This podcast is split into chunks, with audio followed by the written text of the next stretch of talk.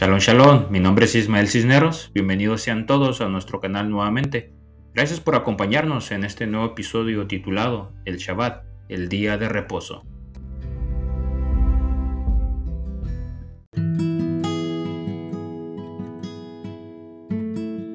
¿Deberíamos los seguidores de Yeshua, conocido como Jesús, guardar el día de Shabbat, conocido como el día de reposo?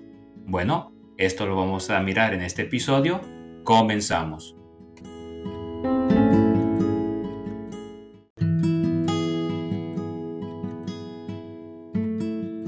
Shalom, shalom. Gracias por estar en un episodio más. Bueno, el día de hoy vamos a estar hablando sobre el Shabbat, el día de reposo. Eh, sumamente interesante que realmente el Eterno nos está queriendo dar a su pueblo y cómo podemos llevarlo a cabo. Vamos a saber el día de hoy qué tan bíblico es o no es bíblico. Si realmente es para eh, un solo pueblo en específico o es para toda la humanidad. Empecemos con el, con el Shabbat, que está entre los diez mandamientos, que es el cuarto mandamiento. Sabemos hoy en día que la Iglesia Católica ha metido mano a los mandamientos, que han cambiado el cuarto mandamiento, incluso lo han movido. Pero cuando leemos la palabra en su idioma original, en el hebreo, este, vamos, a, vamos a encontrar que el cuarto mandamiento es el día del Shabbat. Y nos dice así, acuérdate del día de Shabbat, del día de reposo, para santificarlo Seis días trabajarás y harás toda tu obra, mas el séptimo, el día de Shabbat, para el eterno tu Elohim. Es para el eterno tu Elohim. No hagas ninguna obra, ni tu hijo, ni tu hija, ni tu siervo, ni tu criada, ni tu bestia, ni tu extranjero que está dentro de tus puertas. Porque en seis días hizo los cielos y la tierra, el mar y todas las cosas que en ellos hay, y reposó en Shabbat. Por lo tanto, el Eterno bendijo el día de Shabbat y lo santificó. Éxodo capítulo 20 del 8 al 11 nos dice eso. El Shabbat, el día de reposo, fue instituido desde la creación. Y algo interesante que, que si nos damos cuenta desde Génesis 1.1 hasta los séptimo día de la creación, los días no, los días no tienen nombre. El Eterno dice, eh, cuando crea la luz, sea la luz. Y a la luz le pone de nombre día. Y fue el primer día. Pero nos damos cuenta que el segundo día, de igual manera, nomás dice, y es la tarde y la noche, el segundo día. Y así se va conformando el tercero, el cuarto, el quinto, el sexto. Y al séptimo hay una diferencia. Al séptimo le llama Shabbat. Es el único día de la semana que el Eterno lo bendijo y lo santificó y le puso nombre. Interesante, ¿verdad? Vamos a mirar lo que significa la palabra Shabbat. No, no lo vamos a mirar tan profundo, pero más adelantito lo vamos a mirar. Más profundo, el significado. Porque la palabra Shabbat en hebreo proviene de, la raíz, de una raíz hebrea compuesta por tres consonantes que viene siendo la Shin, la Bet y la Taf, que conforman el verbo Shabbat, que significa literalmente descansar, cesar el trabajo o poner fin. Y algo que tenemos que preguntarnos hoy en día, ¿para quién o para quiénes es el Shabbat? Porque por mucho tiempo se ha dicho que el Shabbat es exclusivamente para los judíos y que solo es un mandamiento para ellos. Pero vamos a analizar esto, a ver qué dice la Biblia sobre estas afirmaciones. ¿Serán verdad o no serán verdad? ¿O serán ideas preconcebidas? Bueno, vamos a mirar punto número uno. El Eterno ordenó desde la creación separar este día Aún antes de existir Jacob, padre de las doce tribus de Israel, incluyendo Judá. de donde vienen los judíos. Punto número 2. También se establece en la Torá, siendo el mandamiento número cuarto, dado a las doce tribus en el monte Sinaí y también a la gran multitud que salieron de Egipto que no pertenecían al pueblo de Israel sanguíneamente. Ahora, si tú te sientes realmente que tú eres pueblo de Elohim, amas y guardas sus mandamientos, tienes que pensar, ¿será para mí esto también? ¿O será o no será para mí? En el libro de Juan capítulo 14 versículo 15 dice, si me amáis, guardad mis mandamientos. Hay que hacernos una pregunta. ¿Cuáles mandamientos se está refiriendo? En el libro de Juan capítulo 14 versículo 15. Si me amáis, guardad mis mandamientos. ¿Tiene, ¿Tiene algún propósito en nuestra relación con el Eterno guardar el mandamiento? Bueno, vamos a mirar el libro de Ezequiel capítulo 20 versículo 12. Y diles también, mis Shabbat, que fuesen por señal entre mí y ellos, para que supiesen que yo soy el Eterno que los santificó. El propósito de Shabbat es para apartarnos para Elohim, que podemos realmente hacer una diferencia entre las demás naciones. Recordemos que la palabra Kadosh significa apartado, consagrado para un propósito divino. Entonces, el Shabbat es una marca de santidad, literal, para los hijos que obedecen este mandamiento. En el libro de Éxodo capítulo 31 versículo de 12 al 17 dice, y habló además el Eterno Moisés diciendo, y tú hablarás a los hijos de Israel diciendo, con todo eso vosotros guardaréis mi Shabbat, porque es señal entre mí y vosotros por vuestras edades para que sepáis que yo soy el Eterno que os santificó. Así que guardaréis el Shabbat porque santo, Kadosh, es a vosotros. El que lo profanare, de cierto morirá, porque cualquiera que hiciere obra alguna en él, aquella alma será cortada del medio de su pueblo. Seis días se hará obra, mas el día séptimo, que es el Shabbat, es de reposo consagrado al Eterno. Cualquiera que hiciere obra en el día de Shabbat morirá ciertamente. Guardarán pues el Shabbat los hijos de Israel, celebrándolo por sus edades, por parto, por pacto perpetuo. Señales para siempre entre mí y los hijos de Israel, porque en seis días hizo el Eterno los cielos y la tierra, y en el día séptimo, Shabbat, ese día cesó y reposó. ¡Wow! ¡Qué hermoso versículo! ¡Qué hermosa palabra del Eterno! Muy hermosa. Un dato curioso que, que dice que es un pacto perpetuo. Quiere decir que no tiene caducidad. Si somos nosotros parte de su pueblo, parte del pueblo de Dios, deberíamos realmente estar guardando el Shabbat. Vamos a mirar una definición más sobre Shabbat. La letra Shin, que es la primera letra, que la primera letra para conformar la palabra Shabbat, eh, es la letra 21 del alfabeto hebreo y tiene un valor numérico de 300. Su significado es revelación divina, dientes, fuego purificador. La segunda letra es la letra Bet y, es la segunda letra del, del, alfabeto y tiene un valor numérico de 2, que significa casa, carpa, tienda, templo, familia, hogar, descendencia. En otras palabras, el lugar donde se entiende que hay una familia, tanto en el plano terrenal como en el espiritual. Y la última letra es la letra Taf, su significado es 400, que significa señal, marca, morar, habitar, sello de la creación. Qué interesante, ¿verdad?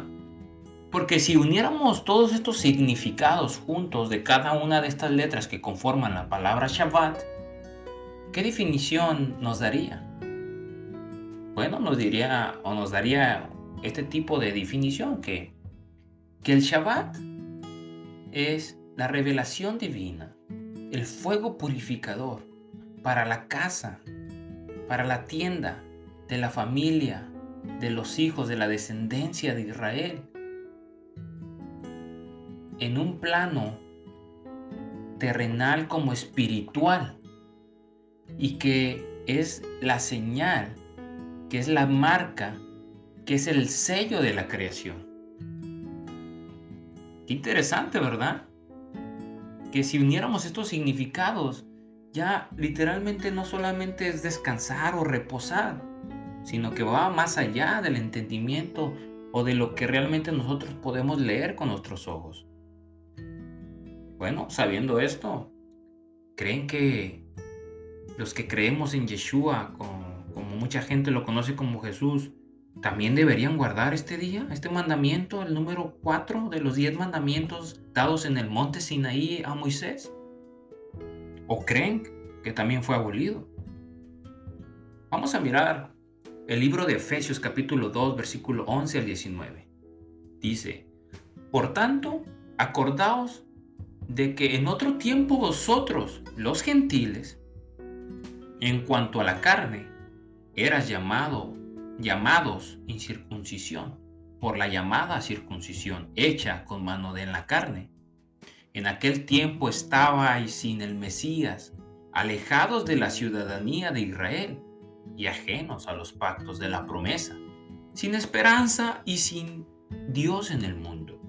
Pero ahora, en el Mesías Yeshua, vosotros que en otro tiempo estabais lejos, habéis sido hechos cercanos por la sangre del Mesías, porque Él es nuestra paz, que de ambos pueblos hizo uno, derribando la pared intermedia de separación, aboliendo en su carne las enemistades, la ley de los mandamientos expresados en ordenanzas, para criar en sí mismo de los dos un solo y nuevo hombre, haciendo la paz, y mediante la cruz reconciliar con Elohim a ambos en un solo cuerpo, matando en ella las enemistades.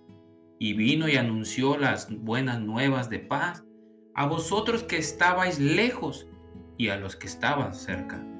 Porque por medio de él, los unos y los otros tenemos entrada por un mismo espíritu al Padre. Así que ya no sois extranjeros ni advenedizos sino con ciudadanos de los santos y miembros de la familia de Elohim, de Dios. Hemos sido adoptados, ¿verdad? Y ahora como hijos legítimos del Eterno, tenemos acceso a la verdad. Podemos nutrirnos literalmente de la rica savia que, es, que, que nutre a sus hijos. Ya no hay una diferencia.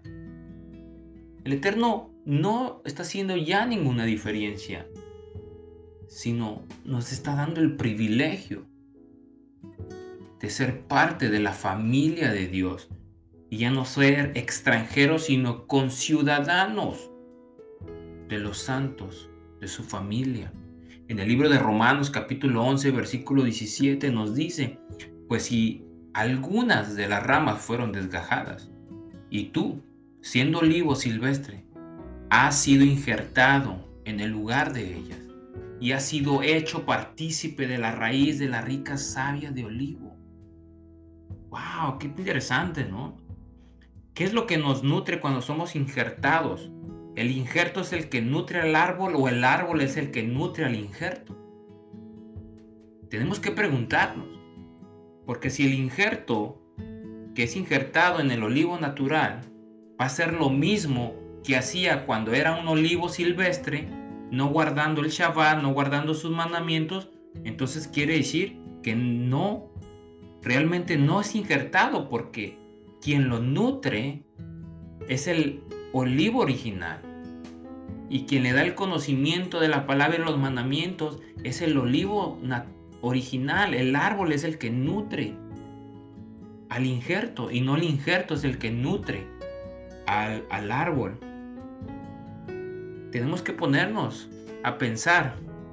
Como le voy a dar un, ejemplo pequeño. Cuando una familia de padres busca adoptar un hijo hoy en día, eh, hay padres que de hecho ya tienen hijos eh, naturales, pero quieren adoptar un hijo, darle la oportunidad a un hijo que no tuvo padres. Y incluso hay personas que van a otro continente, a otros países y adoptan a otros niños de otros lugares que no tienen el mismo privilegio que sus propios hijos naturales. Eh, y, y los padres cuando lo adoptan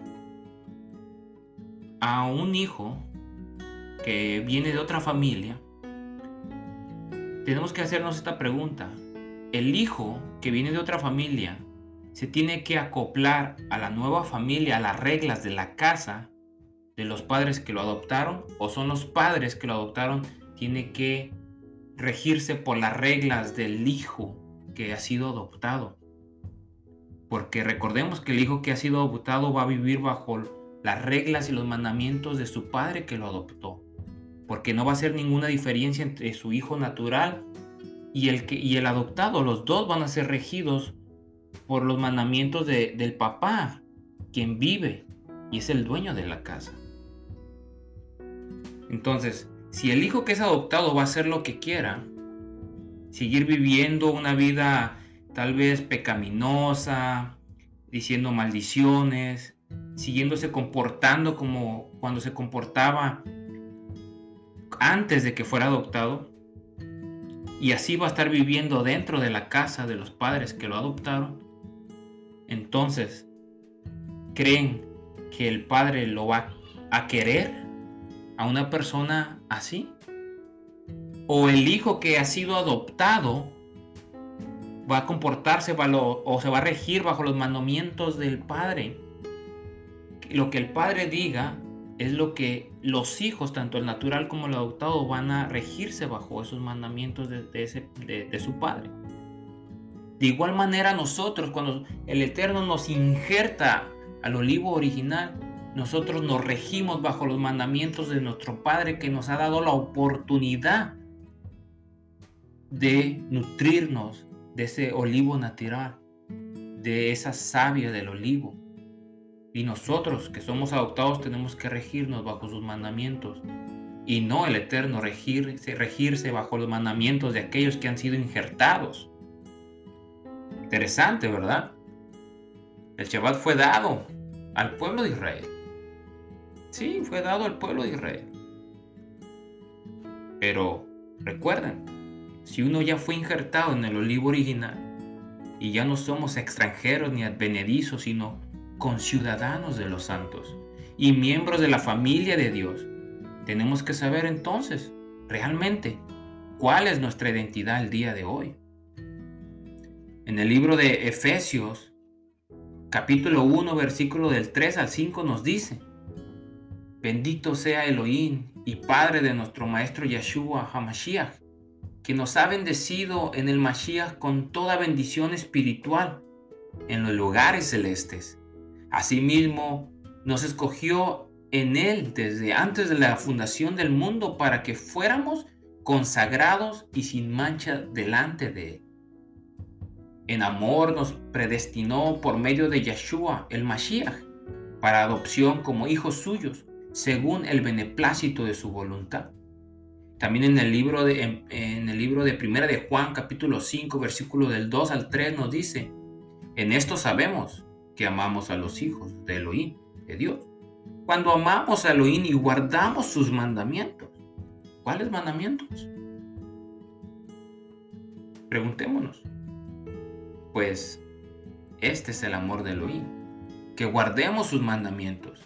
Y sus mandamientos no son gravosos en el libro de Juan capítulo 14 versículo 20 al 21 nos dice, en ese día ustedes conocerán que yo estoy en mi Padre y ustedes en mí y yo en ustedes.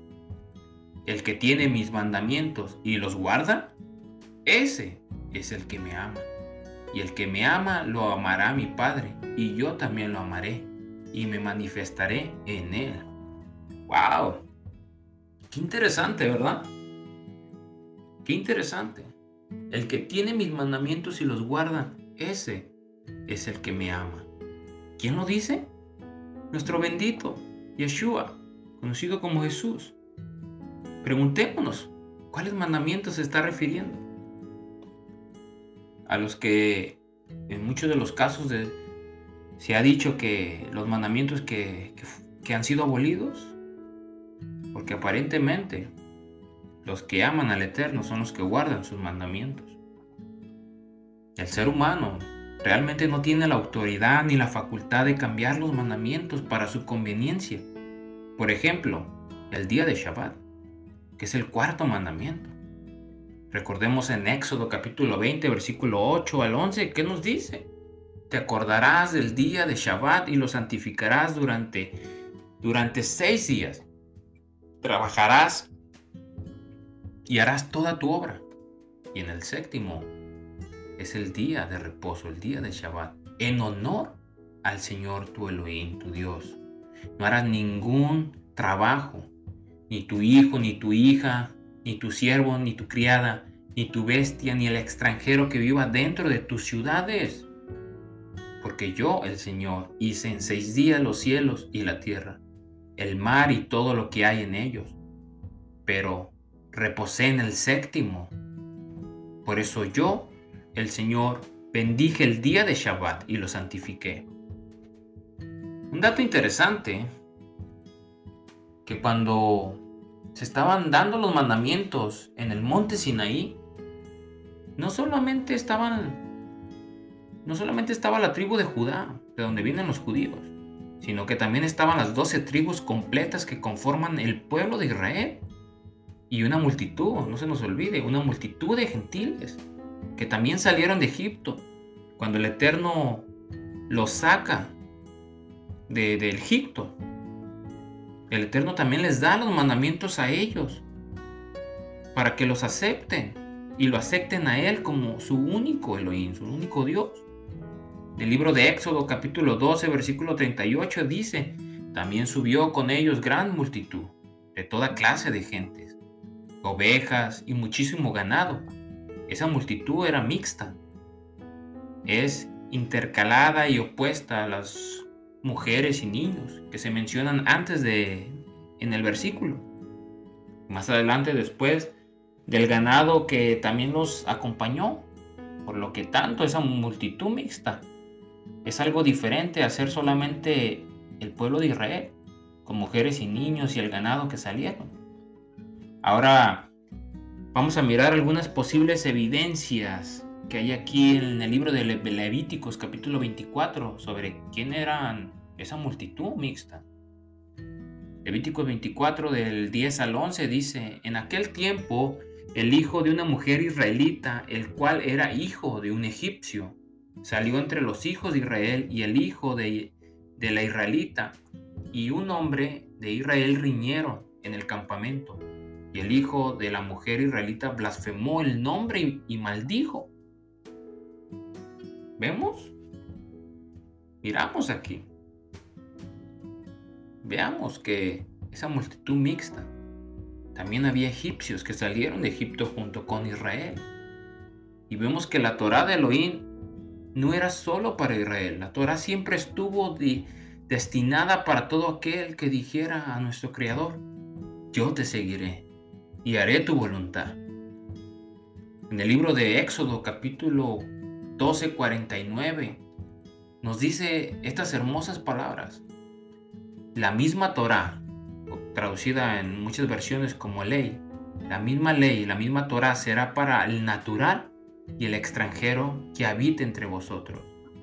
Recuerden que Torah significa instrucción, instrucción y viene de una raíz que es la raíz yará, que quiere decir que es la mano de un maestro apuntando el camino correcto, a lo que se tradujo como ley, algo legalista. Nada que ver, la Torah va más allá que la ley, mucho más allá en su significado. En el libro de Levíticos capítulo 24, versículo 22 dice, un mismo estatuto tendréis para el extranjero como para el natural, porque yo soy el eterno vuestro Elohim. El Eterno es claro. No hay dos mandamientos, no hay dos Torás para el judío o para el gentil. El propósito siempre fue una sola para los dos. En el libro de Números capítulo 9 versículo 14 nos dice, Y si morare con vosotros extranjero, y celebrare la Pascua del Eterno conforme al mandamiento de la Pascua y conforme a sus leyes, la celebrará. Un mismo mandamiento tendréis tanto el extranjero como el natural en la tierra. Es interesante, ¿ah? En este texto porque si nos damos cuenta, el pueblo de Israel que son las doce tribus, todavía no estaban en la tierra prometida, en la tierra de Israel. Todavía no la habían poseído. El libro de Números capítulo 15, versículo 15 dice, Un mismo estatuto tendréis vosotros de la congregación del pueblo y el extranjero que con vosotros mora. Será un estatuto perpetuo por vuestras generaciones. Con vosotros así será el extranjero delante del Eterno Qué interesante este versículo, números 15:15. 15. Un mismo estatuto, una misma ley, una misma Torah vamos a tener entre vosotros. ¿Quiénes? El pueblo de Israel y el extranjero. Una sola. ¿Por qué hoy en día le hemos dividido? Le hemos partido en dos. El Nuevo Testamento es para, para la iglesia y el Viejo Testamento para el judío. Eso no es lo que nos dice la palabra del Eterno. Números 15:15. 15. Un mismo estatuto tendréis vosotros de la congregación de Israel. Se está refiriendo a Israel. Y el extranjero, que con vosotros mora, será estatuto perpetuo por vuestras generaciones. Como vosotros, así será el extranjero delante del Eterno. Qué interesante. Como vosotros. El Eterno no está haciendo ninguna diferencia. El extranjero el gentil que acepte sus mandamientos del Eterno, el Eterno lo va a mirar como si fuera uno natural. Así será el extranjero delante del Eterno. Y el versículo 16, y una misma Torah. Y un mismo decreto tendréis vosotros y el extranjero que con vosotros mora. ¡Wow! Interesante, ¿verdad? Interesante que el propósito del Eterno siempre estuvo contemplando al gentil en sus planes y hacerlo parte de su pueblo de Israel, y no hacer ninguna distinción entre el natural ni el injertado, siempre y cuando cumpla sus mandamientos. Como dice en su palabra, si me amáis, guardad mis mandamientos. Recordemos que el Shabbat es una señal perpetua entre el Eterno y su pueblo, la señal no es entre el pueblo y el Eterno. La señal es entre el Eterno, el Todopoderoso, y su pueblo, y los hijos de Elohim, que obedecen su palabra. Si nosotros nos revelamos a su palabra, el amor del Padre no estará en nosotros.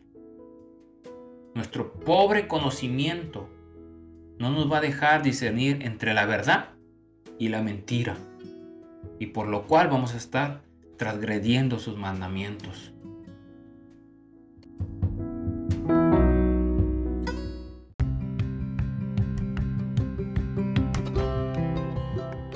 Bueno, ahora vamos a mirar un poco de historia. En el año 325 después del Mesías, el emperador Constantino, no mucho después de reconocer el cristianismo, ordenó que los tribunales de justicia obligaran a los moradores de la ciudad y artesanos a reposar en el venerable día del sol. En el concilio de la Odisea en el 364 después del Mesías, se decretó el siguiente edicto. Los cristianos no deben judaizar ni estar de ociosos en Shabbat o en el sábado, sino que deben trabajar en ese día pero el día del Señor, así se referían al domingo, al día del sol, deben honrarlo especialmente y siendo cristianos deben de abstenerse lo posible de trabajar en ese día. Si a pesar de todo se les encuentra judaizando, que era el término que usaban ellos a los que cumplían los mandamientos de la Torá o que cumplían o se reunían en Shabbat, bueno, decían ellos, serán expulsados de Cristo. De hecho, un dato interesante para los que viven aquí en Estados Unidos, la palabra que se usa para referirse al domingo es la palabra Sunday. Y qué interesante, porque Sunday, si la traducimos al español, literalmente significa el día del sol. El mandamiento de hombre de guardar el día domingo como el día del Señor fue asimilado y guardado por la gran mayoría de las iglesias que nacen básicamente de la Iglesia Católica Romana. Así fue como surgió el cambio de Shabbat, que en los primeros tres siglos los seguidores del Mesías, básicamente los cristianos, asistían cada Shabbat. Y fue el cambio, o fue cambiado al domingo por el decreto de Constantino en el año 325 de nuestra era. Qué, tremendo. Ahora, tenemos que hacernos una pregunta nosotros. Todo aquel que tiene uso raciocinio, preguntémonos. Si guardar el día domingo no está en la palabra de Elohim de Dios, ¿qué tenemos que hacer? Preguntémonos. Si no está en la palabra del Eterno, bueno, ¿qué tenemos que hacer entonces? Porque si ya sabiendo la historia y quién fue quien la cambió o quién cambió el día del Eterno. El día que el Eterno había separado, bendecido y reposado, que es el día de Shabbat. Y lo, lo mueven ese día tan hermoso que el Eterno nos ha dado a la humanidad y lo mueven al venerable día del sol. Y lo seguimos haciendo, ya conscientes de la verdad bíblica e histórica. Bueno, podríamos perdernos de muchas bendiciones, literalmente. Por lo cual, cumpliendo este mandamiento, traería a todas las familias del mundo. Vamos a mirar unos textos Deuteronomios capítulo 4 versículo 2. No añadirás nada a la palabra que yo os mando, ni quitaréis nada, para que guardéis los mandamientos del Señor vuestro Elohim que yo os mando. No añadir nada. Nada. Deuteronomios capítulo 14, perdón, Deuteronomios capítulo 12 versículo 32. Dice, cuidarás de hacer todo lo que te mando. Nada le añadirás, ni le quitarás. Veamos también el libro de Apocalipsis capítulo 22, versículo 19.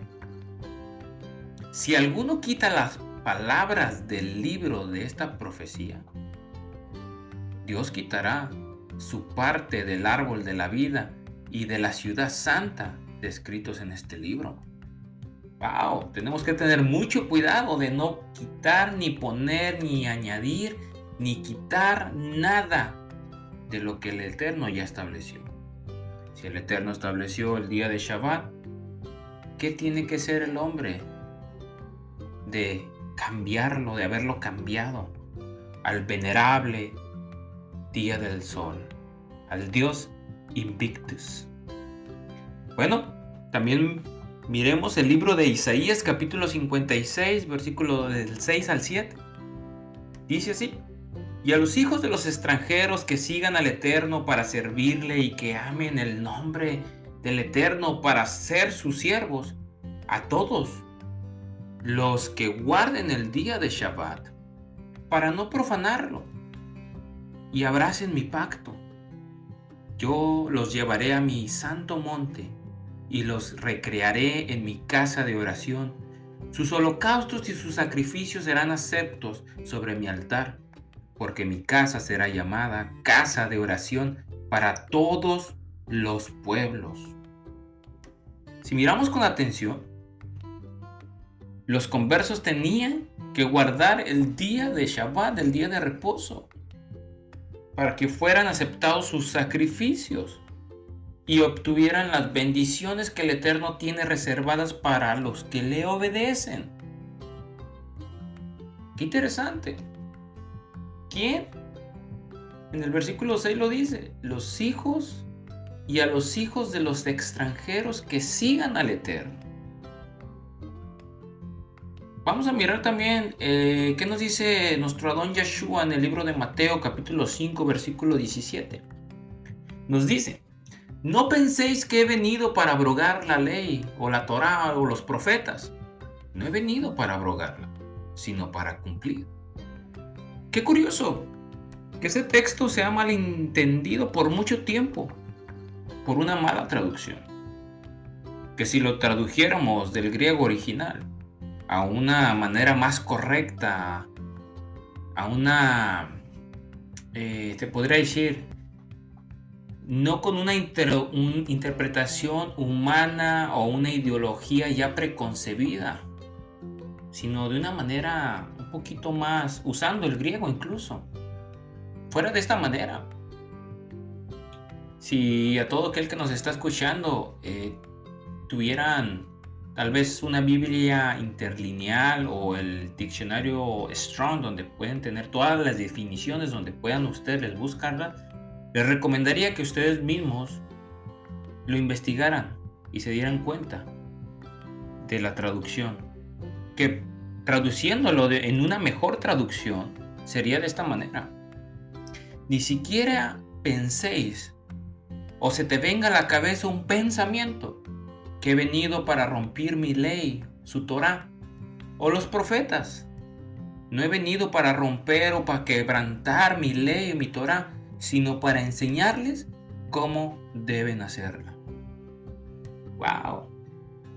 Siempre las traducciones han mutilado los verdaderos significados por el cual el bendito Yeshua HaMashiach nos ha querido enseñar.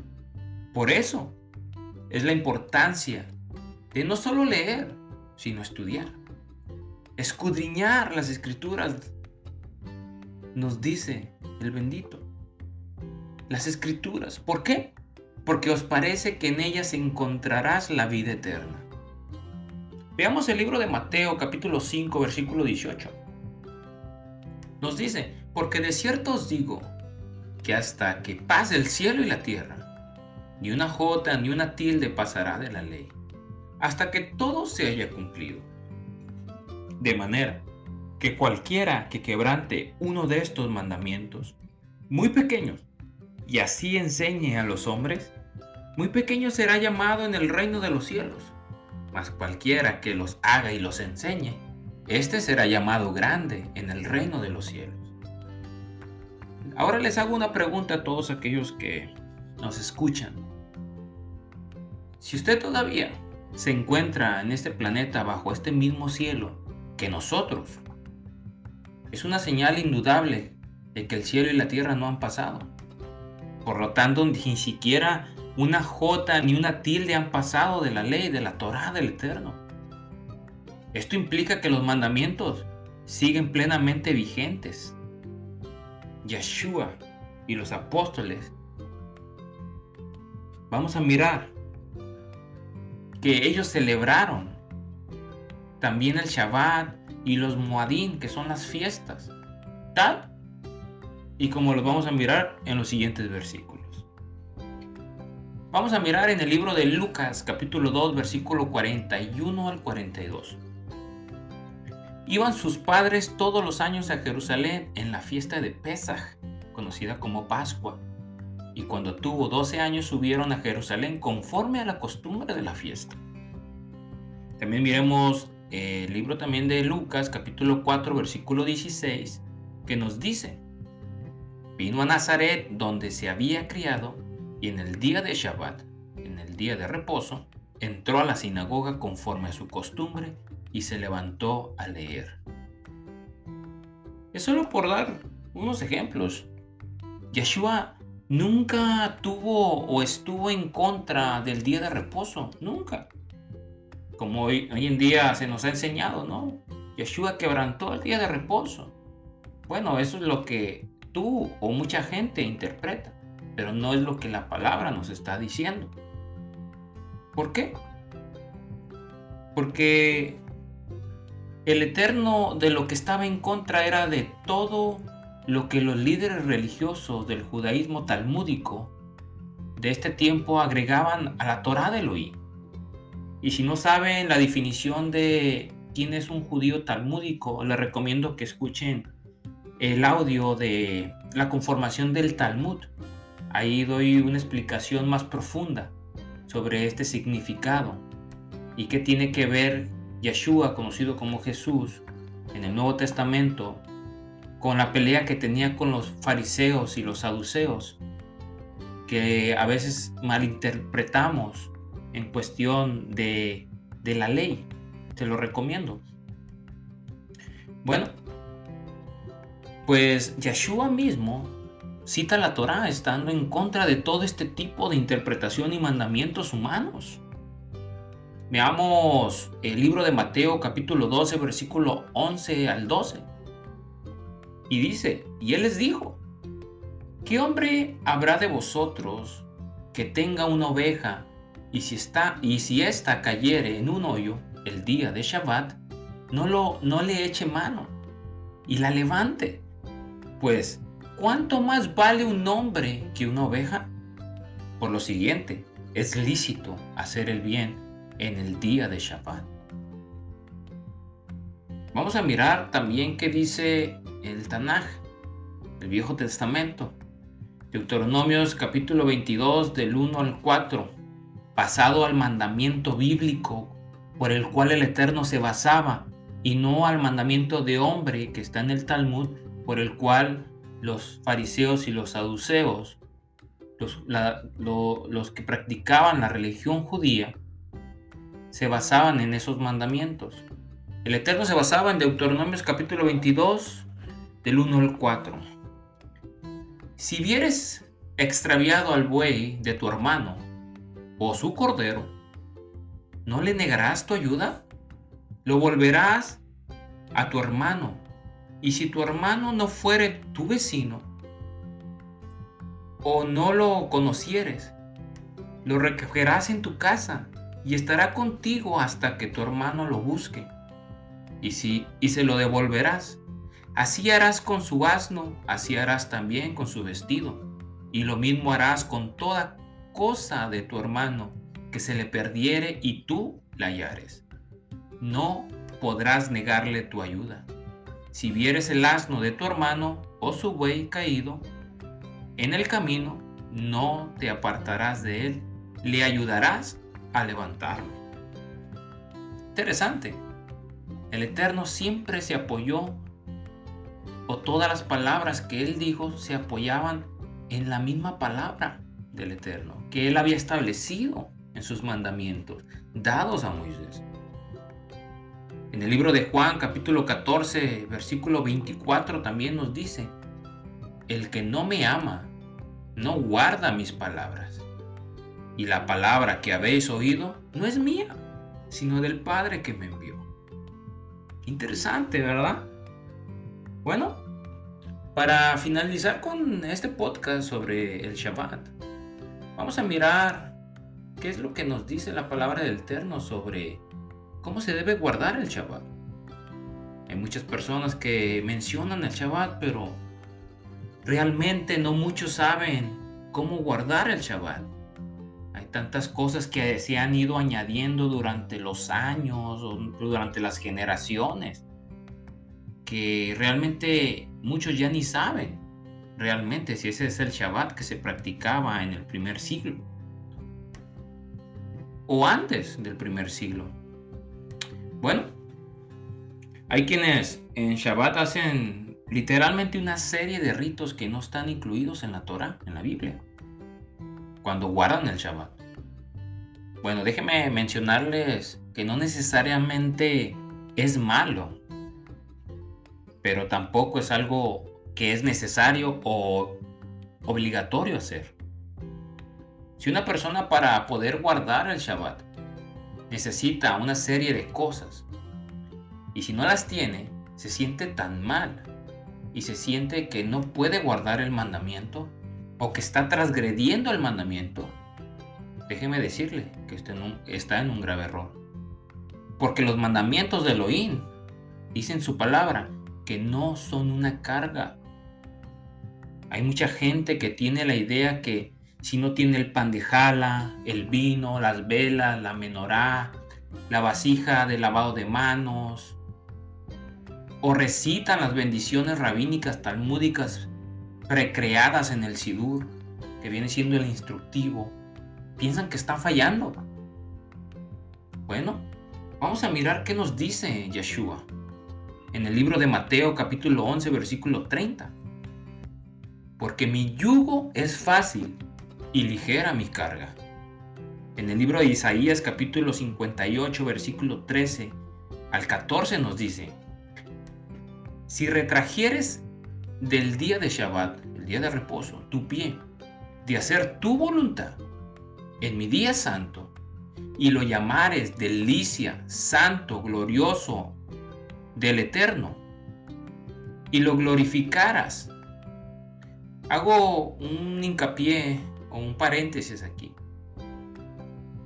que mucha gente dice que el Shabbat es del, del judío. Pero aquí en el versículo 13 de Isaías 58 dice el eterno si retrajeres el día de si retrajeres del día del Shabbat de reposo tu pie de hacer tu voluntad en mi día santo es el día del Señor el día santo del eterno no es el día de una persona o de un pueblo en específico es el día del Señor. Y lo llamares delicia, santo, glorioso, del eterno. Y lo glorificaras, no andando en tus propios caminos, ni buscando tu voluntad, ni hablando tus propias palabras. Entonces, versículo 14, entonces te deleitarás en el eterno y yo te haré subir sobre las alturas de la tierra y te daré a comer la heredad de Jacob Padre, porque la boca del Eterno lo ha hablado. ¡Wow! Impresionante, ¿verdad? Podemos honrar, podemos guardar el día del Shabbat, marcando una diferencia con los demás días. Realmente, realmente ese día es una cita especial con Elohim, con Dios. Es cuando el novio y la novia tienen sus encuentros, su tiempo especial entre el Eterno y su pueblo. Porque por cuestiones de, rutina de la semana no tenemos tiempo para honrar a, a, Elohim. a veces no tenemos tiempo. No tenemos tiempo como muchas veces quisiéramos. Pero el día de Shabbat, ese es el momento. Yo no te puedo decir ¿Qué debes hacer y qué no debes hacer? Solo la palabra del Eterno. Pero sí te puedo decir, basado en mi experiencia, que ha sido lo mejor que me haya pasado en mi vida, junto con mi familia. Mirar una restauración espiritual y, familiar, buscando y, y esperando cada día de Shabbat, junto con mis hijas, es el día preferido de ellas donde danzamos juntos como familia, cenamos juntos, platicamos, tomamos tiempo de calidad para la familia y sobre todo tiempo en la lectura de su palabra, que es lo que nos ha traído grandes bendiciones. Shalom.